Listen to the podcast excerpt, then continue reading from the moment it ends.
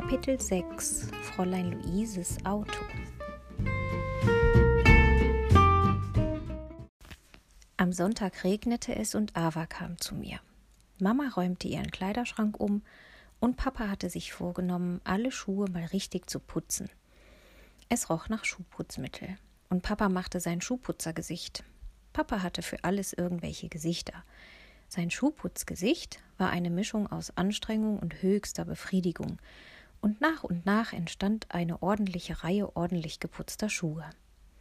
Da kann man sich fast drin spiegeln, sagte mein Papa jedes Mal ganz stolz, wenn Ava und ich an ihm vorbeigingen.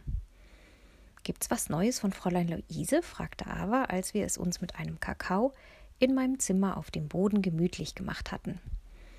Ava war der einzige Mensch, der mein Geheimnis kannte, denn vor Ava hatte ich keine Geheimnisse. Wir waren wie Seelenverwandte.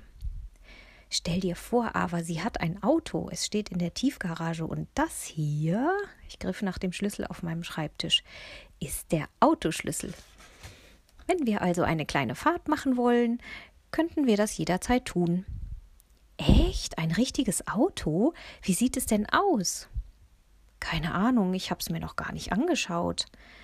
Ava sprang auf. Na dann nichts wie hin. Auf die Idee war ich noch gar nicht gekommen.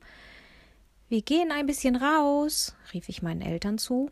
Dann füllten wir unseren Kakao in eine kleine Thermoskanne, steckten noch eine Packung Kekse ein und fuhren mit dem Lift in die Tiefgarage. Wir brauchten nicht lange, dann hatten wir den Platz 77 gefunden. Das Auto steckte unter einer grauen Hülle, wohl zum Schutz. Ein bisschen aufgeregt war ich. Wieder einmal fühlte ich mich, als würde ich etwas Verbotenes tun.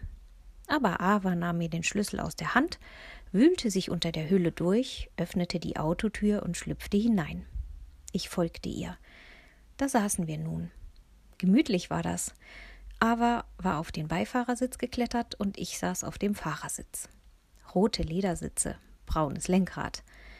Nachdem wir lange nach einem Knopf gesucht hatten, an dem man die Fenster runterlassen konnte, entdeckte die schlaue Ava, dass man dies mit einer Kurbel schaffte. Also kurbelten wir die Fenster hoch und wieder runter, weil es so Spaß machte.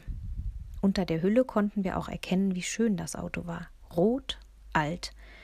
Und ich konnte mir Fräulein Luise gut darin vorstellen.